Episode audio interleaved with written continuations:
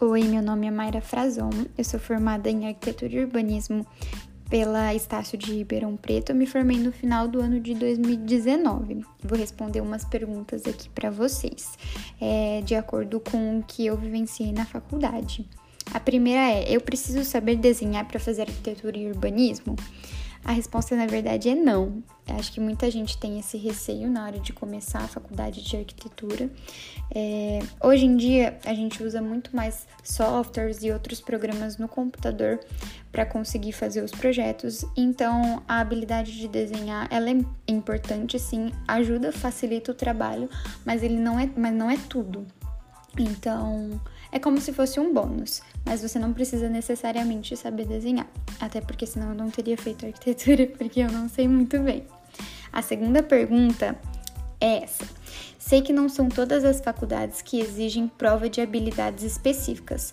Eu presto algumas que exigem essa prova. Que dica você poderia me dar para eu conseguir melhorar minha linguagem arquitetônica? Oh, respondendo de acordo com as minhas experiências, a minha faculdade ela nunca teve é, provas é, muito específicas. Algumas matérias é, mais teóricas, por exemplo, como história da arte, é, questões de sustentabilidade, mas eu acho que a questão é muito estudar e a prática. É, você praticar aquilo que você está com mais dificuldade, é, tirar dúvidas com, com os amigos, a faculdade ela é muito aberta nessa questão e hoje em dia a gente tem um, um fluxo, né, um, uma demanda muito grande de informação que a gente consegue é, tirar as dúvidas do que antigamente a gente não tinha, tá bom? A terceira pergunta é: o CAD é o melhor amigo de vocês na hora do desespero?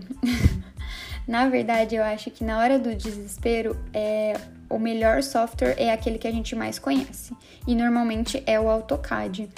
É, como ele é uma ferramenta básica, é um software que você realmente precisa saber na arquitetura, então sim, ele ajuda muito é, nas horas de desespero. Às vezes você precisa consertar uma coisa, fazer alguma gambiarra em algum software que você ainda não tem o domínio é, necessário, então o CAD ele ajuda muito nessa questão. Falo por experiência própria. A pergunta 4 é: Os materiais que vocês usam desde o início da faculdade são muito caros? Então, no começo, é, eles te fazem uma lista gigantesca para ajudar vocês é, a, nas matérias, por exemplo, é, desenho arquitetônico, que é uma matéria que você tem que fazer desenhos à mão e você começa a aprender como que funciona as questões de espessura de linha, cota, entre outras informações. Então, a minha dica é sempre converse com alguém que já teve é, que já estudou na sua faculdade, na faculdade que você vai fazer, para saber como que funcionam essas aulas é, e quais os materiais necessários, porque eu comprei tudo que me pediram no começo e eu sei que muita coisa eu não usei, então eu acabei dando essa dica para pessoas, para os meus bichos, de olha, você não compra tal coisa porque você não vai usar, ou você pode pegar é, ou comprar de algum veterano seu que ele não tá mais usando e ele vai te vender muito mais barato. Então essa questão é, já de eliminar algum, alguns materiais ajuda a diminuir o custo, porque algumas é, coisas são bem mais caras mesmo. É, não dá para usar uma lapiseira barata e normalmente você usa três a quatro lapiseiras com espessuras diferentes. Então é, tem que se preparar também com a questão de impressões. A gente faz bastante impressão em folhas muito grandes, coloridas, então é uma coisa que encarece bastante o material. A quinta pergunta é: é verdade que na maioria que a maioria dos estudantes de arquitetura preferem interiores?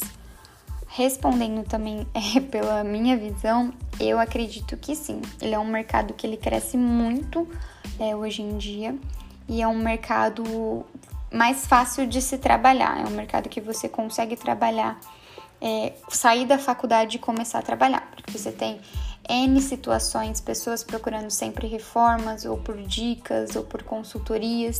Então, é um, um, um, mercado que você se insere mais fácil se você já não tem uma base em outras áreas, como urbanismo, paisagismo, entre outras áreas porque a arquitetura é muito ampla.